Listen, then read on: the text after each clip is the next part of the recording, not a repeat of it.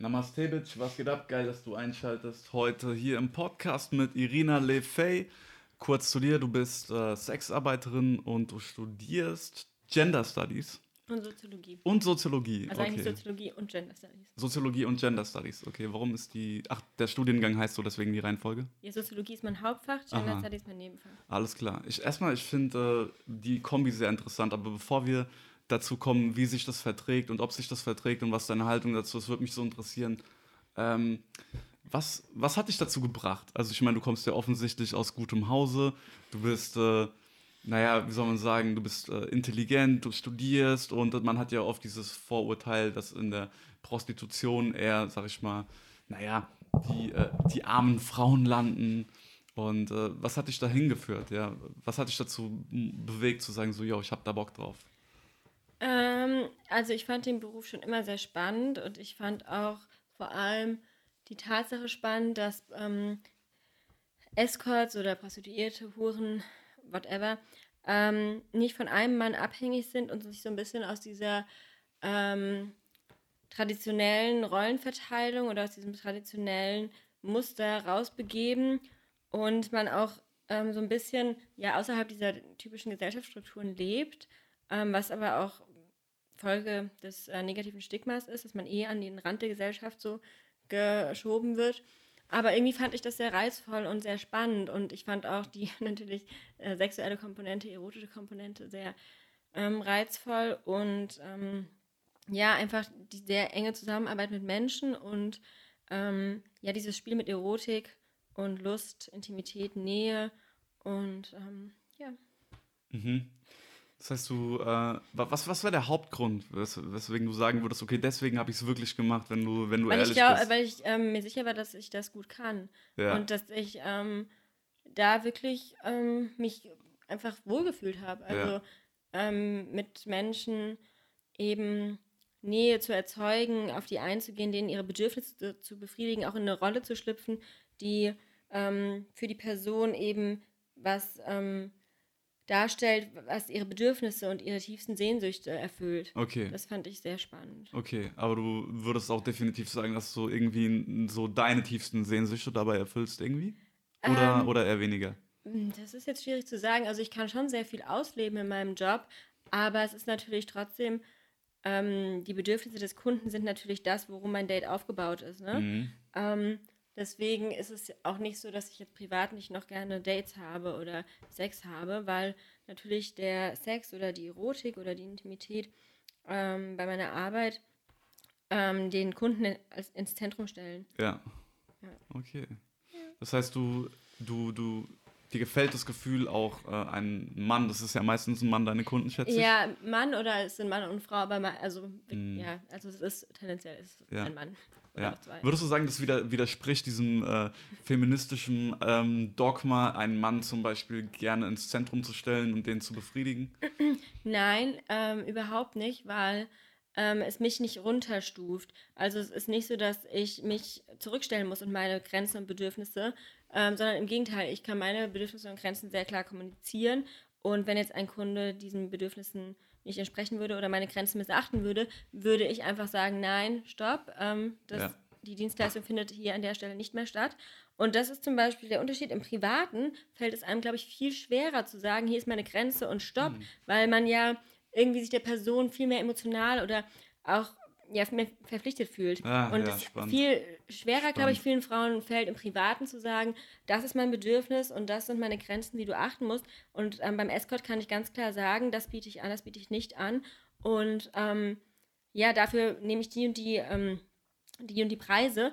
Und da ist es irgendwie viel, also kann man das viel klarer irgendwie kommunizieren oder es fällt vielen leichter, habe ich das Gefühl. Ja, spannend. Ich kann das als Mann irgendwie voll gut nachvollziehen, weil ich habe halt auch so dieses, also einfach die Vorstellung, zu einer Frau zu gehen und die zu bezahlen, ja, ähm, gibt mir einfach schon, also würde mir schon einfach so eine gewisse Entspanntheit geben, weil ich habe das, ich hätte dann das Gefühl, ich hätte meinen Teil schon getan und äh, dadurch, dass es irgendwie viel, ähm, dadurch, dass es dann so ein offizielles Agreement ist, ähm, glaube ich, wäre ich einfach viel entspannter, als wenn ich jetzt zum Beispiel eine Frau im Club kennenlerne und die mit nach Hause nehme.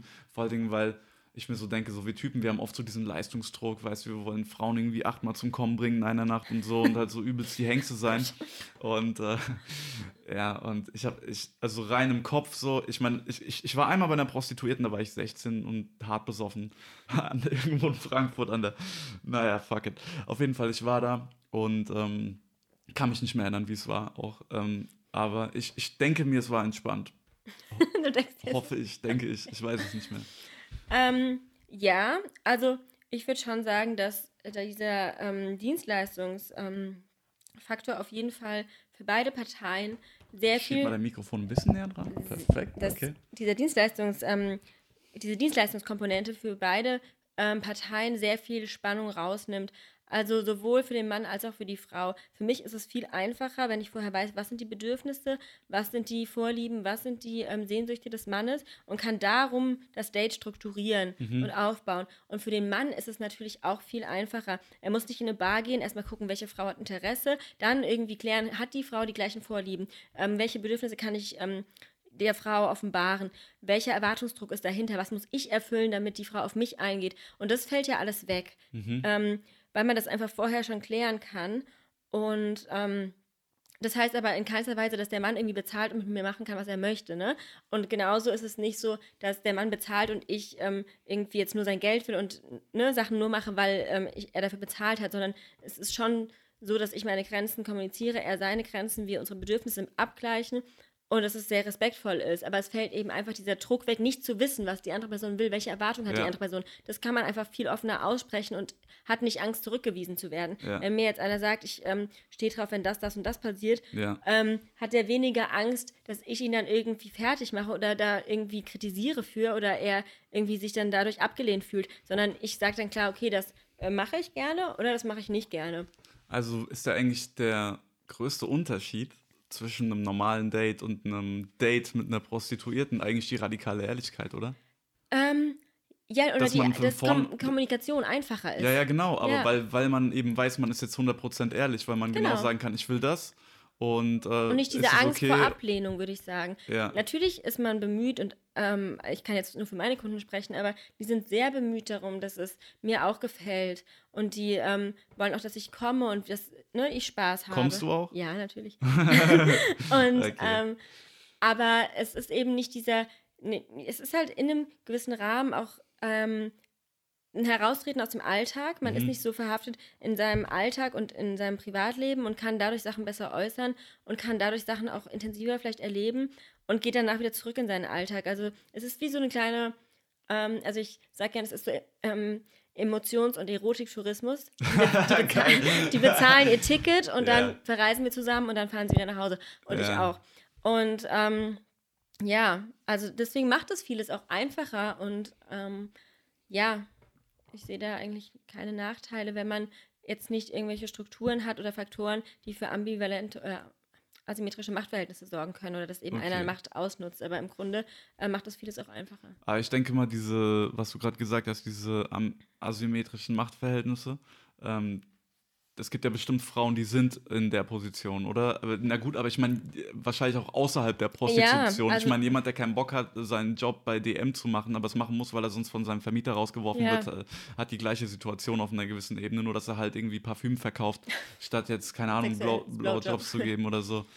Ähm, ja, also ne, ich meine, eine Frau, die jetzt hierher kommt und sich prostituiert, vielleicht auch ähm, aus ähm, Osteuropa oder so und ganz bewusst hierher kommt, weil sie mehr Geld hier verdient in der Prostitution, als wenn sie putzen geht, hätte sie sich jetzt emanzipierter gefühlt, wenn sie Böden geschrubbt hätte, ne? Ist halt die Frage. Mm, ja. ähm, deswegen diese Frage nach Freiwilligkeit. Und wahrscheinlich deutlich weniger verdient. Genau, ne? ja. deutlich weniger verdient.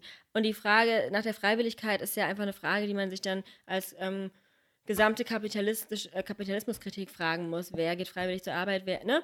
Also von daher ist es jetzt kein Parameter, was man so anwenden kann, nur auf die Prostitution. Wo fängt Freiwilligkeit an? Wo hört es auf?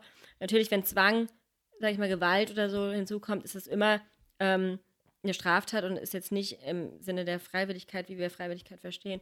Aber ähm, würdest du sagen, Zwang und Gewalt ist etwas, was Prostituierte öfter erfahren als äh, andere Frauen ich, in anderen Berufsgruppen? Ich glaube, dass es gerade in der Prostitution sehr sichtbar ist für die Öffentlichkeit, weil die Prostitution ein Feld ist, was wir als Rand der Gesellschaft identifizieren. Ja. Die meisten Leute nehmen das nicht als Teil der Gesellschaft wahr, Mhm. zu der sie gehören. Das heißt, die meisten Leute können in der Prostitution Strukturen, die Unterdrückung oder asymmetrische Machtverhältnisse fördern, leichter wahrnehmen, weil sie sich nicht damit identi- identifizieren. Wenn wir jetzt darüber sprechen, dass in der Baubranche genauso viel Menschenhandel und ähm, Zwang ist, ne, oder Ausbeutung oder in, in ähm, Serviceberufen, ne, genauso ähm, prekäre Verhältnisse herrschen, dann ist es für die meisten Leute was, das nehmen sie vielleicht auch in Anspruch oder Altenpfleger und das, da verbinden sie irgendwas mit, können sich mit identifizieren, dass das ein Teil unserer Gesellschaft ist. Prostitution ist so außerhalb, deswegen können wir da natürlich ganz ähm, einfach Sachen anprangern oder kritisieren, weil das ja nur ein Teil der Prostitution ist. Ja. Und das ähm, ist einfach ziemlich ähm, eindimensional gedacht und ziemlich oberflächlich und auch ziemlich ähm, verlogen, weil es ähm, natürlich da Missstände gibt, aber das sind Missstände, die auf gesellschaftlichen Strukturen beruhen und nicht auf der Prostitution an sich. Ja, spannend. Das ist spannend, dass du das sagst mit dem, äh, dass es ja in anderen Branchen genauso funktioniert. Ich weiß noch, ich habe mal in äh, Frankfurt bei einer, einer sehr bekannten großen, deren Namen ich jetzt leider nicht erwähnen darf, aus vertragsrechtlichen Gründen, ähm, äh, naja, äh, halt gearbeitet bei einer sehr, es hat auch, die hat auch ein sehr, sehr großes Gebäude in Frankfurt. Sehr großes Gebäude. einige. Ein großes Gebäude.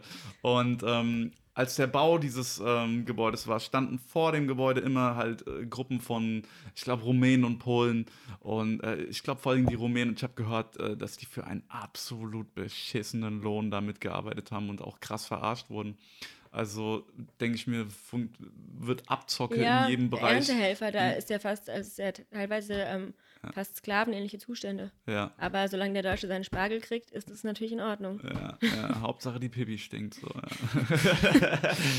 ja, spannend. Und du kannst, du sagst selber, du kannst Sex auch noch genießen, obwohl du, ähm, oder vielleicht, ich weiß nicht, obwohl, ob das überhaupt ein Widerspruch ist, aber ich denke mir halt so, äh, meine Vorstellung ist, dass du vielleicht ein bisschen, ich weiß ja nicht, wie viele Kunden du jetzt hast, so, aber ich stelle mir halt vor, dass eine Prostituierte vielleicht sogar übersättigt ist und dann privat gar nicht mehr Bock hat, irgendwie. Also ich kann ja jetzt nur für meine Tätigkeit, für meinen Tätigkeitsbereich sprechen. Deswegen frage ich dich. Ja, genau. deswegen, also, deswegen kann ich das nicht grundsätzlich beantworten, weil in der Prostitution muss man sich vor Augen führen, gibt es so eine Diversität und so viele Tätigkeitsbereiche. Und wenn man jetzt im Bordell arbeitet, hat man natürlich eine ganz andere Kundenfrequenz, als ich beim Escort habe. Hm. Und ähm, vielleicht auch noch, wenn man im Escort mit einem niedrigeren Preisniveau arbeitet, hat man vielleicht auch noch mehr Kunden. Ich bin ja in einem relativ hohen Preissegment angesiedelt. Und wa was, was, was führt dazu, dass du im hohen Preissegment angesiedelt bist, in anderem Niedrigpreissegment? Ähm, da Ich meine, du bist heiß, äh, aber was noch? Ich meine, weil es gibt viele heiße Frauen, die sich wahrscheinlich auch für, für, für deutlich weniger Da prostituieren. spielen Fakt verschiedene Faktoren eine Rolle. Es muss natürlich auch ähm, gewisse Faktoren erfüllt sein. Ne? Also ich spreche Deutsch, ich spreche Englisch, damit kann ich auch ähm, internationale Kunden äh, bedienen. Ich habe, ähm, sage ich mal, einen gewissen Bildungsstandard. Du musst ja auch gewisse gesellschaftliche Themen, gewisse Bereiche mit deinen Kunden abdecken können. Ne? Also ähm, deswegen spielen da schon, sind da schon ein paar Voraussetzungen, die gegeben sein müssen. Aber grundsätzlich ist es jetzt nicht so, dass, ähm, also du kannst, sag ich mal, wenn du jetzt hierher kommst und kein Deutsch sprichst und du erlernst Deutsch, dann hast du natürlich die Möglichkeit, auch im Escort zu arbeiten. Wenn du jetzt kein Deutsch sprichst, ähm, kannst du dich natürlich nicht mit dem Kunden ähm, sechs Stunden zum Dinner setzen. Ne? Dann arbeitest du vielleicht eher im Bordell.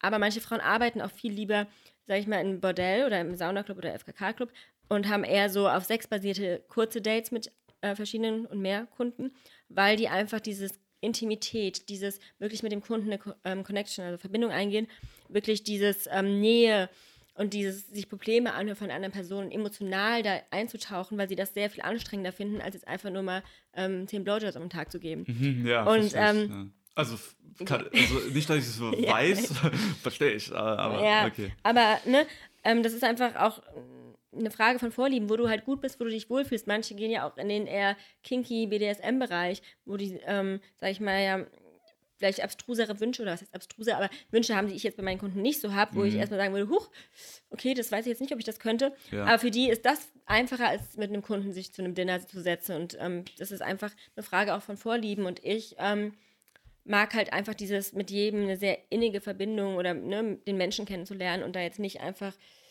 ähm, ja, so eine starke Trennung ähm, zu haben, dass ich sage, okay, das ist jetzt so rein geschäftlich und mich interessiert nicht, was in den Menschen vorgeht. sondern, Mhm. Ja. Aber würdest du nicht sagen, es ist vielleicht ähm, auch ein bisschen, wenn du sagst, naja, ich meine, du bist interessiert an den Menschen und ähm, ja, ich stelle mir halt vor, dass im Escort, das halt, äh, also sehe ich das richtig, der Escort ist ja mehr ein bisschen das Higher-Class-Gewerbe. Ja, das wird immer so gesagt, aber das ähm, würde ich jetzt, also.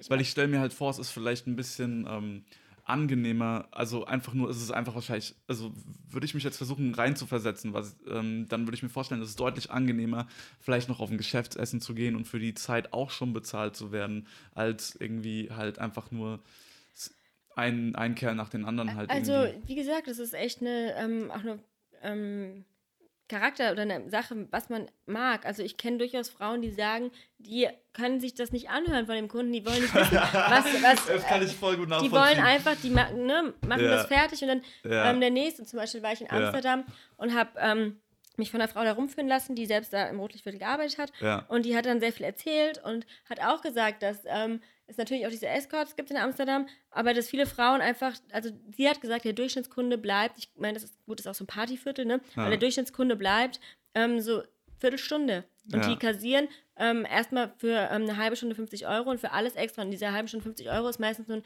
Handjob und noch nichts weiter enthalten. Mhm. Und die ähm, hat gesagt, diese Arbeitsweise ist für sie zum Beispiel durchaus angenehmer und für viele Kollegen, weil die einfach die Kunden quasi sehr mit einer sehr großen Distanz Mm, schnell, sag ich okay, mal, abhandeln ja. okay. und da auch noch für alles extra verlangen und dadurch sehr viel Geld machen können. Und das Ah, ist einfach. okay. Ah, das ist etwas, was dir zum Beispiel jetzt. Ja, genau. Ich, ich weiß noch, wo ich im Stripclub gearbeitet habe. Ich habe teilweise mit den Kunden da gesessen und habe zwei Stunden mit denen geredet und so, oh Scheiße, okay, ich habe noch nicht einen Cent verdient. Und ähm, teilweise andere Frauen, die jetzt auch kein Deutsch gesprochen haben, sondern nur Englisch, die aus Rumänien zum Beispiel waren, Mhm. die haben dann echt teilweise so viele Kunden durchgejagt am einen Abend, dass ich so dachte, wow, okay, wie machst du das? Und ich saß dann teilweise mit meinen Kunden dann stundenlang da und habe mich unterhalten und habe halt nicht so viel verdient. Ja. Und da habe ich halt gemerkt, okay, das ist einfach nicht so mein Ding, Okay. sondern ich kann das einfach. Ich muss mit den Leuten einfach irgendwie eine Verbindung aufbauen, dass ich gut arbeiten kann. Aber da bin ich halt falsch in Sachen, die auf Fre hohe auf Frequenzen, Masse. ja, auf Masse ja, ausgelegt ja. sind. Ah, krass, sehr cool. Aber das ist sehr gut. Dann hast du irgendwie auf einer gewissen Ebene halt äh, gecheckt, okay, was passt für mich, was kann ich da machen? Und dann hast du halt eben genau das gemacht. Ne? Ja, Das klingt ich meine, das ist auch, ähm, ich kann zum Beispiel deswegen ja auch nicht viele Kunden haben, weil ähm, das würde man ja psychisch gar nicht packen. Ja, Mhm. ich meine, klar, es ist auch körperlich anstrengend, wenn du irgendwie keine mehrere Kunden am Tag hast, aber äh, es ist psychisch auch sehr ähm, anstrengend, wenn du zu viele Leute immer zu, an dich ranlässt und mit zu vielen Leuten irgendwie eine emotionale Bindung eingehst. Ja. Deswegen, ähm, und ich bereite mich auch sehr intensiv auf jedes Date vor. Und das heißt, wie viele, nach- weiß nicht, ob, ob du das überhaupt sagen willst, aber ungefähr, wenn, wenn, Es du, ist wenn du schwierig so zu sagen sagen. würdest, Also, ähm, also es gibt Monate, da habe ich schon, ähm, treffe ich mal jede Woche einen Kunden, aber es gibt auch Monate, da treffe ich mal gar keinen. Also es ist wirklich ähm, Mhm. unterschiedlich, das kann man wirklich nicht so pauschal sagen. Das klingt eigentlich, ähm, wenn ich ehrlich bin, ziemlich entspannt. Ja, mega. ja, voll cool. Ja, es ist auch sehr, also es ist auch manchmal stressig ne, und es ist sehr viel drumrum. Du hast sehr viel, ähm, sehr viel E-Mails schreiben, sehr viel telefonieren, sehr viel ähm, administrative Arbeit, ähm, Fotoshootings, Social Media. Ähm, Musst so- du dann bei den E-Mails, die du schreibst und bei ähm, Social Media, ähm, Irina Lefeda, findet ihr bei Twitter, ne? Äh, Instagram und- Instagram und das war's, glaube ich, oder? und, OnlyFans. OnlyFans, ja, OnlyFans genau, halt. genau. Und bei OnlyFans, was hast du da für einen Content? Auch Ähm, einfach. Ja, da habe ich halt äh, mehr nackten Content als bei Twitter, also mehr explizit. Was heißt jetzt? Also, ne, bei, Ja. gut, bei Twitter kannst du auch ähm, Bilder mit äh, Brust und so posten, aber bei Ja. Instagram ist es ja total. Ja, okay. Aber ähm, ja, das heißt, für den sehr guten Content dann OnlyFans. nein, der ist überall schon. Der ist überall Ja, sehr gut. Ja, ganz ehrlich, ich habe den Quality Check schon gemacht, Leute, und kann bestätigen, äh, Daumen hoch. Ja. Cool. Und ähm, was mich noch interessiert, und das, um nochmal auf die Anfangsfrage oder auf den, auf den Anfang zurückzukommen, ähm, du studierst ja Gender, also Soziologie und Gender Ja. Studies. Ist das die richtige Reihenfolge? Okay. Das Ding ist so, ich habe diese, ähm, diese Leute, nehme ich als Comedian meist als meine Feinde wahr auf einer gewissen Ebene, weil ich damit oft Leute Ach, ich assoziiere. konnte sehr gut drüber lachen über. Ja, deswegen, ich fand das sehr krass, dass du meinen Stand-up äh, teilweise so gesagt hast, dass du sogar das eine Bit, die eine Comedy-Nummer, wo ich über Transgender-Leute rede, Ja. auf meinem Instagram, dass du gemeint hast, dass du das am coolsten findest. Ich war so überrascht, weil ich mir dachte so, hä, das ist gar nicht das Bild, was ich von Gender-Studies-Leuten hatte, weil für mich waren Gender-Studies-Leute oft, ganz, soll ich ganz ehrlich sein, einfach nur Frauen mit äh, abrasierten Seiten, kurzen Haaren, die Männer hassen und dann einfach Ich liebe so, Männer. ja, genau, genau, du liebst Männer. Und das ist halt so, das war für mich, das war für mich tatsächlich so mindblowing auf einer gewissen Ebene, weil ich sowas weil ich dachte so, hä, ah, das gibt's also auch, ne? Da war ich dann auch im Vorurteil, weil, gut, ich muss auch sagen, ich habe schlechte Erfahrungen mit äh, äh, Hardcore-Filmen. Ja, ich bin auf ein paar Comedy-Shows in Berlin gebannt, also auf ein paar Oh. Englisch-Comedy-Shows, weil ich mal einer Frau da gesagt habe, dass sie sexy ist. Und das war alles, was ich gemacht habe. Ich habe gesagt, so, you're sexy. Es war nicht mal irgendwie Echt? öffentlich, das war einfach nur so ein privaten Gespräch. Das war nicht mal creepy. So, ich habe ihr jetzt nicht an der Schulter gerochen und dann gesagt, you're sexy oder so, weißt du, sondern es war ein entspanntes Gespräch Echt? so. Und ähm, ja, und dann hat sie mich halt da gebannt und dann noch bei weit. Egal, jedenfalls, es ist halt passiert. Okay. Und dann habe ich, hab ich nachher nachhinein rausgefunden, dass sie so Hardcore-Feministinnen sind. Wahrscheinlich sind das nicht mal echte Feministinnen, Ja. sondern halt. Es Äh, gibt ja auch so Hardcore-Radikalfeministinnen, die sagen, Prostitution ist Menschenrechtsverletzung, ist Unterdrückung der Frau.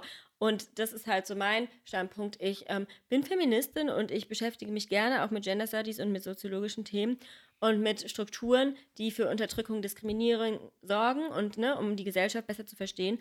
Und natürlich sind in der Prostitution auch Strukturen wirksam, die zum Beispiel patriarchalischen Ursprung haben oder auch diskriminierende oder rassistische Strukturen, aber die sind nicht anders als im Rest der Gesellschaft. Und zu sagen, dass Prostitution Unterdrückung der Frau ist, ist einfach viel zu oberflächlich gedacht. Und dann versucht man ein Problem irgendwo hinzuschieben, was ähm, überall existiert und versucht Ja. so, dass es liegt an der Prostitution, wir schaffen die Prostitution ab, damit sind alle Frauen gleichberechtigt. Das ist ähm, Schwachsinn. Und das hat mich halt interessiert, auch an Gender Studies zu gucken, gerade eben die Leute, die zu radikal sind, einfach denen was entgegenzusetzen, weil ähm, ich erlebe in der Prostitution das Gegenteil. Ich erlebe, dass ich in einer sehr guten Machtposition bin und mit meinen Kunden auf Augenhöhe und dass es mir sehr viel gibt und ein, ein sehr menschlicher und sehr ähm, wertschätzender Austausch ist auf beiden Seiten. Mhm. Und natürlich weiß ich, dass es auch andere Strukturen in der Prostitution gibt oder Frauen, die aus prekären Lebenssituationen kommen und dadurch benachteiligt werden. Und natürlich möchte ich für die auch bessere Arbeitsbedingungen schaffen.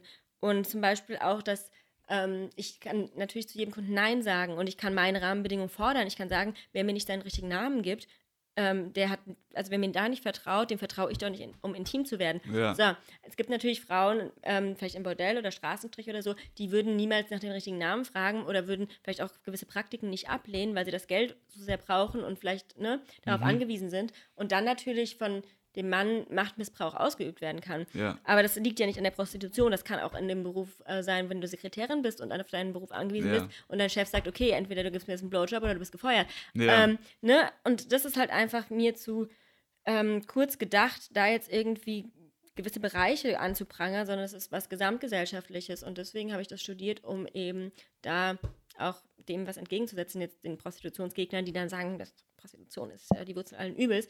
Und ähm, ja. Ja.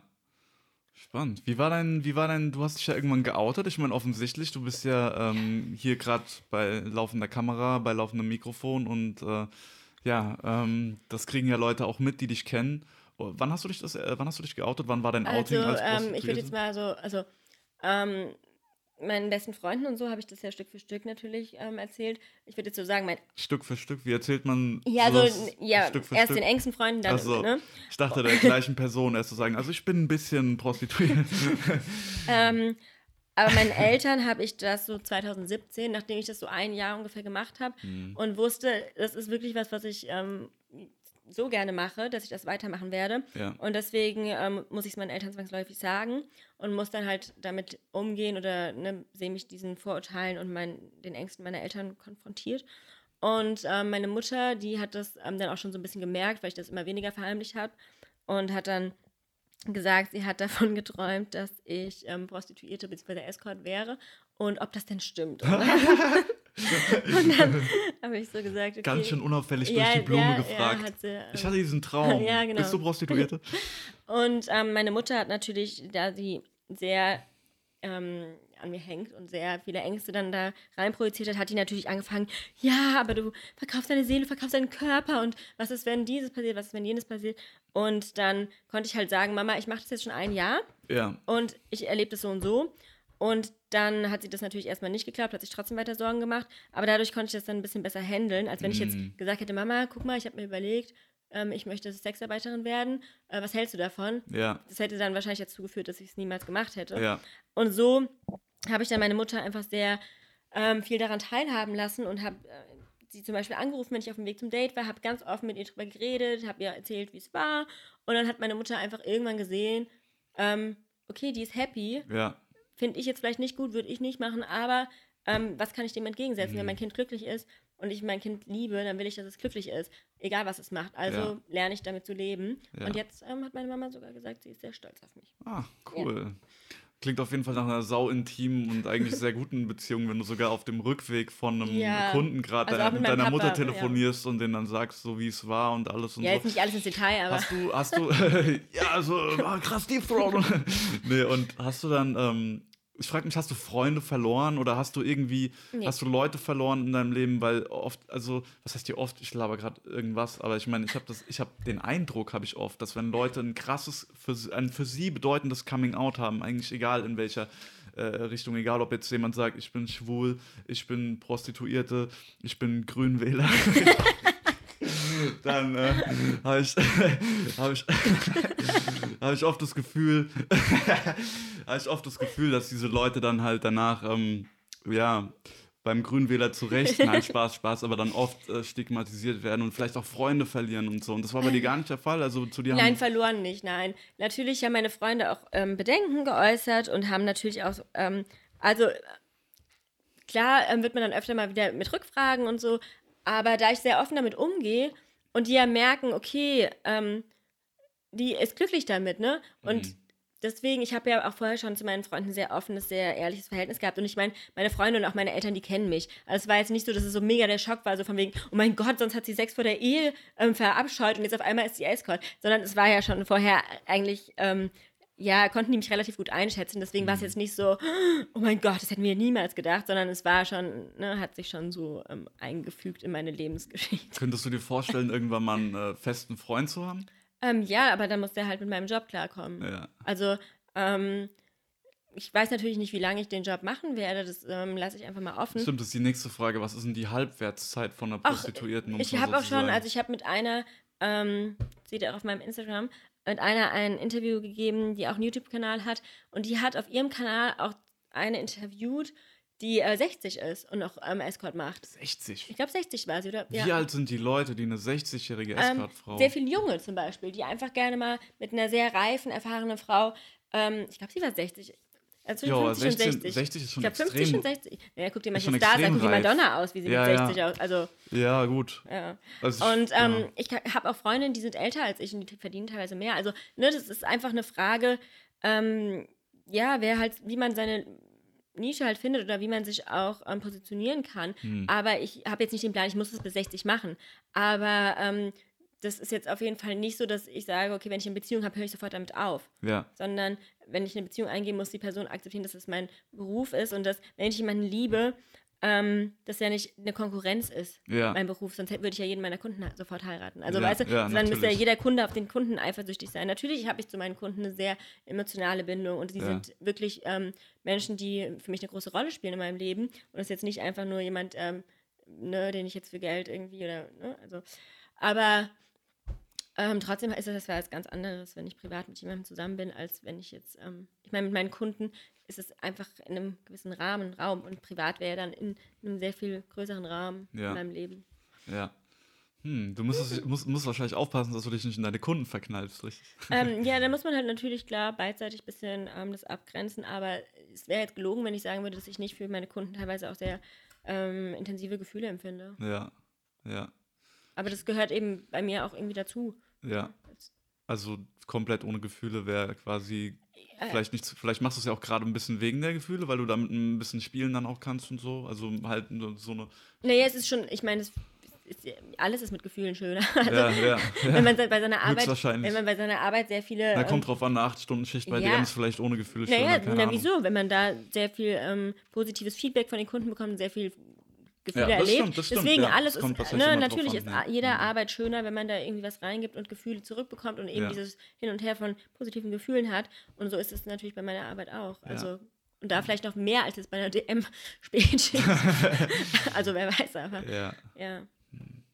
Und findest du, findest du, ähm, also ich glaube, es ist auch oft so ein, so, ein, so ein Vorurteil, dass Prostituierte vielleicht ein besonders, ich weiß nicht, ob es ein Vorurteil ist oder ob es stimmt, aber man denkt ja oft, dass Prostituierte ein gefährlicher Beruf ist, weil du oft mit den äh, Abgründen der Männer konfrontiert wirst. Vielleicht kommen halt irgendwelche krassen Agros, irgendwelche unberechenbare Leute, die vielleicht erst sogar irgendwie sehr. Ich meine, guck mal, man muss ja nur mal gucken, wie, wie Typen schreiben. Also, ich wenn mir Mädels ihr Handy geben und dann gucken, was ihnen Typen auf, ähm, was weiß ich, Tinder und so schreiben oder whatever, dann siehst du da erst einen Typ so, der da, keine Ahnung, auf so einem weißen Ross sitzt und irgendwie einen echt glatten Haarschnitt hat und sieht aus, als hätte er sein Leben krass im Griff.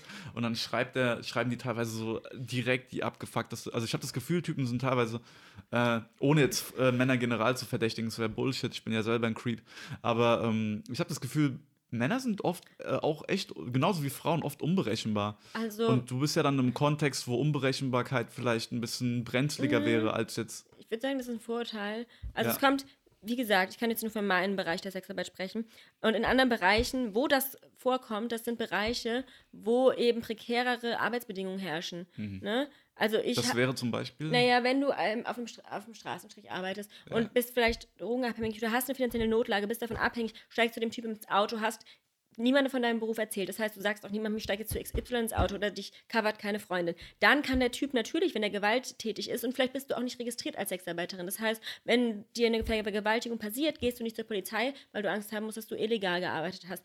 Also das sind einfach Bedingungen, äußere Faktoren, die dafür sorgen können, dass du in ein Verhältnis, äh, eine Situation kommst, die ähm, dich nicht schützt. Das heißt, wenn eine Sexarbeiterin vergewaltigt wird, die nicht angemeldet ist, kann sie danach eine Strafe kriegen, wenn Weil sie die sie- Vergewaltigung im Sie kann Rahmen eine Strafe kriegen dafür, dass sie unangemeldet gearbeitet hat. Genau. Ah, Genau. okay. Und das sind ja einfach ähm, äußere Faktoren. Und die habe ich jetzt zum Beispiel nicht. Und ähm, deswegen ähm, kann ich jetzt von meiner Seite sagen, dass bei mir natürlich ähm, die Männer eher vorsichtig sein müssen. Weil wenn einer, ähm, keine Ahnung, mir irgendeinen Bullshit schreibt oder Ja. irgendwie meint, sich daneben benehmen, dann sage ich, die Dienstleistung findet nicht statt, mein Ja, Freund. Egal, ja. was du zahlst. Tschüss. Aber das ist, weil Und- du halt auch einen gewissen, naja, halt eine gewisse Ja, ich hab- Bildung ich hab und eine gewisse Faktoren, Situation ja, und gewisse Faktoren. Sicherheit. Ne? Ja, Sicherheit. Ich, es hat keiner einen Angriffspunkt, wo er mich erpressen kann. Keiner kann sagen, hier, ähm, ne, ich, brauche auch das Geld nicht so. Also, ne, ich bin jetzt nicht in einer prekären Notlage, dass ich sage, okay, ich muss das jetzt machen, sonst Ja. kann ich die Miete nicht zahlen. Und dadurch muss ich mir das gefallen lassen oder ich ähm, werde von irgendwie, ne, also es ähm, ist einfach eine Sache von, was du für ähm, Bedingungen hast. Ja. Und deswegen bin ich auch der Meinung, dass es super wichtig ist, die Bedingungen zu schaffen, auch vom Staat, dass eben ähm, die Frauen ihre Rechte, ähm, Zugriff auf ihre Rechte haben. Wenn ähm, natürlich ein Mann in der Anonymität und ähm, in einer, mit einer Frau, die prekäre Lebensbedingungen oder Arbeitsbedingungen hat, seine Macht äh, missbrauchen kann, dann ist es natürlich für die Sexarbeiterin sehr gefährlich. Ja. Hm. Spannend, was, was, was wäre, was, was der Staat machen könnte. Äh, du hast, glaube ich, äh, in der FAZ, das hast du mir erzählt, äh, standen, war ein Gastartikel, glaube ich, von dir mit dem Titel. Also ich habe ihn nicht der, geschrieben, äh, ich habe ein Interview gegeben. Du hast ein Interview gegeben, genau. Und in dem, in dem Interview hast du gesagt, der Staat ist der größte Zuhälter. äh, ich habe, auch wenn ich nicht genau weiß, worum es dabei geht, ich finde das einfach witzig. Ich find, ähm, Also, kannst, du, das, ähm, kannst du haben erklären, die als was damit Überschrift gemeint genommen. ist? Das haben die als Überschrift Ja. genommen. Ähm, also was ich damit meine, ist zum Beispiel in der Corona-Krise ähm, sind die Bordelle zu und wir haben ein Sperrgebiet in dem Bahnhofsviertel, dass du, soweit ich weiß, dass du nicht anwerben darfst. Also in vielen Sperrgebieten darfst du nicht öffentlich Kunden auf der Straße anwerben. So, die Bordelle sind aber zu, die Frauen prostituieren sich in den Hotels. Mhm. Und das heißt, sie müssen auf der Straße Kunden anwerben. Wenn du ein Ordnungsgeld bekommst, habe ich gehört, ist es teilweise bis 500 Euro. So, diese Frauen kriegen keine Corona-Hilfe, die kriegen keinerlei Unterstützung, die kriegen ihre Arbeitsplätze weggenommen obwohl Hygienekonzepte da waren vom Bordell, wie dass wir die Namen von den Kunden erfassen, was für die Frauen ja auch nochmal extra Sicherheit gewesen wäre, weil der Kunde nicht anonym mehr ihre Dienste in Anspruch nehmen kann. Ähm, aber stattdessen wurde halt eine Situation erschaffen, dass die Frauen zwingt, ähm, ja, prekärere Arbeitsverhältnisse einzugehen. Und dann kommt noch der Staat und sagt zu der Frau, hier, du kriegst noch ein Bußgeld, weil du irgendwie auf der Straße einen Kunden an, ähm, angeworben hast. Mhm. Und dann muss die Frau sich vielleicht überlegen, okay, ähm, höre ich jetzt auf, mich zu prostituieren, esse nicht mehr. Oder ich muss jetzt mein Essen und das Bußgeld ähm, irgendwie anschaffen Ja. gehen. Und das ist dann für mich keine Schutzfunktion des Staats, sondern eben einfach nur, ähm, ja, wie ein Zuhälter. Er nimmt das Geld von der Frau, aber bietet ihr dafür nichts. Mhm, Krass, ja, vor allem er macht es ja eigentlich noch viel gefährlicher, Ja, genau, ne? weil ja. er halt, äh, äh, weil die Frau ja dadurch, dass sie dann sich selber um das Hygienekonzept kümmert, worum was sie natürlich nicht tut, weil warum sollte sie? Ja, oder beziehungsweise, wie soll, wie soll eine Wie Frau soll sie sich in einem Hotel alleine- soll die ja, ja, 15 Laken mitbringen? Ja, Ja, natürlich, Also, wie soll das Mhm. gegeben sein? Mhm. Oder wenn sie sogar sich auf der Straße prostituiert, wie soll die da irgendwie, und wie soll die Frau durchsetzen, hier, ich will deinen Namen aufschreiben, um rückverfolgen zu können, wenn hier einer von uns eine Infektion hat, dass wir da dich informieren. Wenn das in einem Bordell gewesen wäre, hätte der Bordellbetreiber die Namen aufschreiben können am Eingang. So, Mhm. wie soll die Frau das durchsetzen? Ja. Mhm. Gibt es einen, gibt's einen einheitlichen Typ Frau, der Prostituierte wird? Natürlich Nee. nicht. Aber ich meine, gibt es ein, gibt's eine Tendenz, wo du sagst, Nee. ähm, weil, also wenn ich mir Comedians angucke, das sind oft Leute, die einen an der Waffel haben, zum Beispiel halt, ne? Äh, äh, und da nehme ich mich jetzt nicht mit aus, so. Und äh, ja, gönn dir. und äh, ich frage mich, ob bei Prostituierten, also ich, ich, ich suche halt ganz oft, wenn ich mir Leute angucke, was sie zum Beispiel. Nicht was, nee, nee, nicht Stereotypen. Jetzt, jetzt bist du oberflächlich.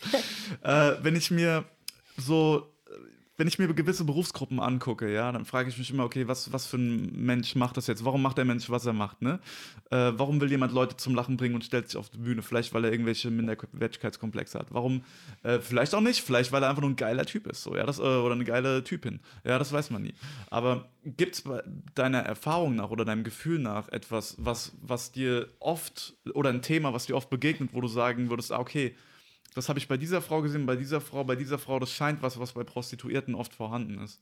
Also ich kann, würde sagen, dass was, ähm, wenn wir jetzt bei Freiwilligen und Sexarbeitern und Sexarbeiterinnen aus Leidenschaft ausgehen, die wirklich auch ähm, den Beruf nicht nur wegen dem, also nicht nur aus monetären Gründen erstmal machen, sondern auch, weil sie eine gewisse Leidenschaft dafür haben oder eine gewisse Begabung, Ja. würde ich sagen, dass es auf jeden Fall auch Leute oft sind, die ähm, diese Eigenständigkeit und diese Unabhängigkeit und diese Flexibilität zu schätzen wissen.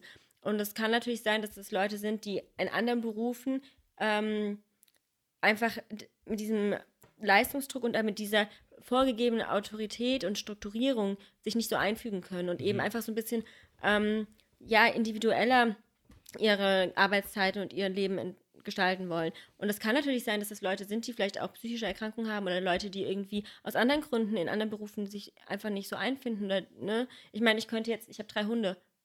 Da könnte ich jetzt auch schlecht morgen, von morgens bis abends im Büro sitzen. Ja. Gut, aber die drei Hunde konnte ich mir auch nur anschaffen wegen dem Beruf. Ich habe jetzt den Beruf nicht ergriffen wegen den drei Hunden. Also das, das eine, wobei jetzt, ich habe auf jeden Fall Ja. mir einen Beruf gesucht, weil ich wollte, wusste, ich will Hunde haben und das Okay. ist mir wichtig. Mhm. Ähm, aber das, da spielen viele Faktoren eine Rolle. Mhm. Und ähm, natürlich ähm, gibt es auch Frauen, die, ähm, wenn du kannst halt in dem Beruf jetzt, ähm, natürlich beim Escort ist es vielleicht noch ein bisschen anders, aber jetzt im Bordell, Laufhaus und so, kannst du ohne viel vor, ohne Ausbildung, ohne ähm, vielleicht auch Sprache, also ohne jetzt Deutsch zu können Ja. und ohne Qualifikation, du musst jetzt nicht ein Zertifikat erstmal bei einer der, der Schule oder eine Weiterbildung machen, du kannst da relativ schnell, äh, wenn du dich angemeldet hast, anfangen und relativ schnell Geld direkt verdienen. Ja. Das heißt, du musst nicht erstmal einen Monat arbeiten Ja. und äh, kriegst dann dein Gehalt, sondern du kannst relativ schnell und flexibel das anpassen auf deine Lebenssituation. Mhm. Und das, ähm, ja, ist vielleicht was, was sich bei allen so ein bisschen finden lässt. Hm.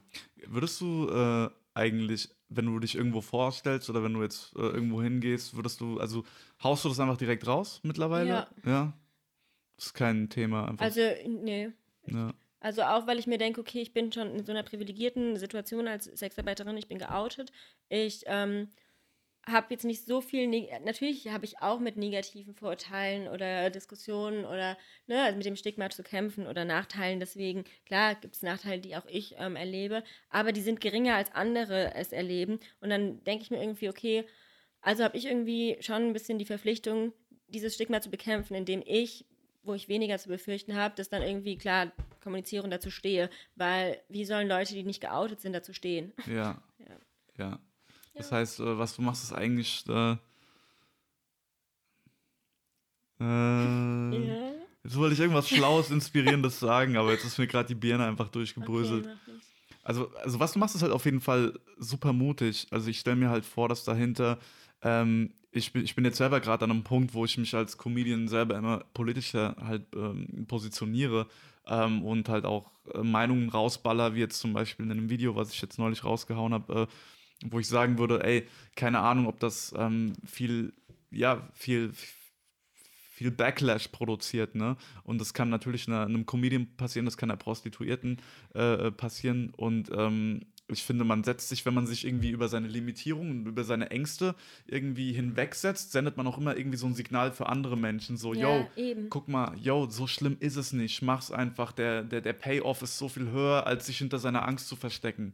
Ja, und auch vor allem auch so dieses, wenn ich, wenn ich mir selbst das Gefühl gebe, ich muss das verheimlichen vor Leuten und ich kann nicht dazu stehen, dann gebe ich mir selbst so ein bisschen das Gefühl, ähm, wie gesagt, das ist jetzt für meine Position, aber ich würde mich dann so fühlen, warum muss ich das verheimlichen? Ich liebe meinen Job und ich ähm, erfahre nichts Negatives durch meinen Job, er bereichert mein Leben. Warum muss ich das vor einer Person verheimlichen, nur weil die aus ihrem ähm, komischen Muster und ihren Vorurteilen nicht rauskommt? Und wenn mir dann einer versucht zu erzählen, Prostitution ist Unterdrückung, dies, das, kann ich sagen, nein, für mich nicht. Das heißt nicht, dass es in anderen Bereichen vielleicht nicht so ist, aber darum geht es nicht. Ich ähm, als Person empfinde es nicht so und warum muss ich mich dann ähm, da irgendwie ja, mit diesem Stigma unterordnen. Hast du dann an der, an der Uni oft so kleinere, also... Nee, ich habe eigentlich nur, also bisher an der Uni, ich meine, ich schreibe auch meine Bachelorarbeit darüber und meine Dozentin, die war ähm, total begeistert davon und auch meine Kommilitonen, die sind da eher ähm, ziemlich cool damit. Also mhm. bisher ähm, habe ich da nicht ähm, irgendwelche negativen Sachen. Also hättest du, hättest du den, würdest du sagen, äh, deiner Erfahrung nach, dass es tolerante Menschen sind? die, die ich getroffen habe, ja. Die, die du getroffen hast, ja. Okay. Hm, spannend. Ja. Oh, jetzt kann ich sogar meinen Tinnitus hören, so still. Hast du Tinnitus? Ja, seit ich 16 bin. Aber der ist Echt? gar nicht so laut. Ja, ja, der ist nicht wow, laut. Okay. Habe ich mir im U60 geholt. Echt? In Frankfurt, ja. Echt? Ja, im U60. Ich bin einfach auf, äh, stand irgendwie auf Speed, irgendwie acht Stunden vor der Box. Und ähm, dann, ja, ist es irgendwie. Und seitdem, echt? Ja, seitdem leichten Fiepston, aber es ist auch nicht so schlimm, es ist nicht so Krass, mega aber laut. das ist gar nicht so ungewöhnlich. Hm. Also ich kenne auch Leute, die das haben. Ja. Und ähm, das sind immer die, die keine Musik hören wollen beim Sex. ich höre auf jeden Fall Musik beim Sex. Ich höre viel Musik. Ich finde äh, Musik beim Sex deutlich angenehmer als ohne. Was ist, genau, ist das bei deinen, wie ist es mit deinen Kunden? Hören die auch gerne Musik beim Sex? Unterschiedlich. Unterschiedlich. Also es gibt auch nicht den einen Kundentyp, es ist so unterschiedlich, es ist quer durch. Mm. Also kann ich, also ist wirklich. Mm. Aber meistens Wohlhabende, oder? Also ich meine, weil du bist ja eher ja, also, teurer. Ja, wobei natürlich manche, muss ich sagen, habe ich das Gefühl, okay, das ist was, was sie sich so nicht zusammensparen, aber was sie sich jetzt mal gönnen. Ja. Und dann gibt es natürlich welche, die sich das regelmäßig leisten können, die sind natürlich schon wohl. Sind auch so Studenten dabei, so Leute, wo ja, man denkt, die hätten ja. jetzt vielleicht nicht so, ah, okay. Also eher auch junge. Ja. Okay. Also nicht so häufig natürlich, aber doch gibt es auch durchaus. Ja, ja. Also ist jetzt nicht so meine Zielgruppe, aber es. Ähm, ja. Nicht deine Zielgruppe. Also ich finde, ähm, ich finde Kunden ab einem gewissen Alter angenehmer, weil gerade Männer ab einem gewissen Alter ein bisschen reifer sind, auch mehr Erfahrungen zu teilen haben und ähm, vor allem auch nicht mehr so diesen Drang haben, sich beweisen zu müssen oder mm. irgendwie, ne, die können das entspannter sehen. Boah, das habe ich noch krass, das habe ich noch ja? auf jeden Fall, ja, ja. ich weiß nicht, das ist halt, äh, ich glaube, das ist, ähm, ich glaube, das ist aber auch so ein bisschen äh, eine so Generation Porno. Ich bin halt krass mit, ich bin halt mit Pornos aufgewachsen und äh, ich glaube, Pornos vermitteln einen halt so ein absolut ja. beschissenes Bild, weil gerade, ich meine, alle, alle sagen immer, Frauen sind, äh, Frauen sind pornoverachtend, umgekehrt, Pornos sind frauenverachtend, aber äh, sind sie bis zu einem gewissen Teil auch, aber ich meine, ich, ich, ich, will jeden mal fragen, der mal ein Porno geschaut hat, kannst du dich an die Fresse von dem Typ erinnern? Nein, weil du die wahrscheinlich nicht mal gesehen hast. Weißt du, was ich meine? Der Typ ist einfach wirklich nur dieser Schwanz. Ja, Ach, und das, das ist wirklich an. alles. Also ich habe auch schon Pornos geguckt. Safe, ja, natürlich gibt es immer. Aber wir Frauen achten vielleicht auch mehr Beispiele. auf ähm, andere Sachen, so ja. die Stimmung, die Situation. Erstens das. Was trägt sie für Ohrringe? Ja, ja, genau. echt, echt nie auf die Idee gekommen, krass. Siehst du, wie abgestumpft ich bin. Also bei mir ist das Ding echt einfach nur also wenn ich mir ein Porno anschaue, dann ist da einfach nur die Frau und der Schwanz und der Typ existiert fast gar nicht. Und ich glaube, das ist einfach so, das ist einfach so, so ein. Ja, aber. Ich meine, deswegen gibt es Cam-Compilations, weißt du? Deswegen sind die so. Du weißt, was es ist? Nee. Ach, du weißt nicht? Guckst du Pornos? Ganz, ganz, nee, eigentlich nicht. Ah, ganz voll gesund. Also ich hab, ja, ich habe gar keine Zeit gesund. dafür. Nee, finde ich gut. Find ich gut. Ich bin eigentlich du, du lebst den Porno einfach genau. ein bisschen mehr. Ja, nee, das, also das ist gut. Cam-Compilations sind einfach nur ähm, Zusammenschnitte, wo man halt ähm, zum Beispiel, wo eine Frau ins Gesicht gespritzt wird. Okay, ich kann es ja, mir erklären. Und dann hast du ja, halt ja, irgendwie 50 Clips in, in, in, drei Minuten, 50 Cam-Shots. Okay. Und das ist ja, das zeigt ja schon, wo es also das, das, so, dass halt oft so dieser, dieser menschliche Aspekt komplett rausgenommen wird. Und dann geht es eigentlich nur noch um. Ja, also ich meine, gut, Männer sind halt auch visueller ähm, fixiert als Frauen und Frauen brauchen ja auch noch ein bisschen mehr so dieses. Also das kann man auch nicht verallgemeinern, aber so, ne, würde ich mal sagen, grundsätzlich Frauen ist ja auch viel die Stimmung und noch mehr Sachen, ne, als jetzt nur einfach das Kommen zu sehen. Und, ähm, aber grundsätzlich zu sagen, Frauen, äh, Pornos sind frauenverachtend, man muss ja halt auch immer irgendwie überlegen, das ist ja auch nur eine Fantasie, ne? Und auch wenn man jetzt ähm, beim Sex zum Beispiel, ich meine, es gibt auch Leute, oder es gibt ganz viele Frauen, die Vergewaltigungsfantasien haben oder die irgendwie Ja. geschlagen wollen werden, gewürgt werden wollen. Ich meine, Fifty Shades of Grey, das Ja, war ja, ja. jetzt nicht so, es war jetzt nicht so der Hype, weil keine Frau das irgendwie, ne? Es Ja, war schon, ne, hatte Safe, schon so, safe. ja. Und es ist aber in einem, es ist in, Kon- im Konsens. Das heißt, wenn ich jetzt irgendwie äh, mit meinem Kunden oder auch wenn in einem Porno oder auch im Privaten, wenn man jetzt ausmacht, okay, ich will, dass du ähm, mich wirkst, mir ins Gesicht wickst und dabei sagst, was ich für eine Fotze bin, dann ähm, ist es ja in einem Rahmen, dass man sich das ähm, sich darauf geeinigt hat, ja? Ja. Ist es dann frauenverachtend, wenn beide dabei Lust empfinden und sich das Nö, ähm, vereinbart haben? Ne? Aber Natürlich nicht. natürlich ist es so auf den ersten Blick, dass man erstmal sagt, oh, wie frauenverachtend, wenn man es halt im Porno sieht, dann reduziert man das halt darauf und vergisst Ja. irgendwie, dass es natürlich auch in einem in einer Einigung passiert ist. Ja. Ne?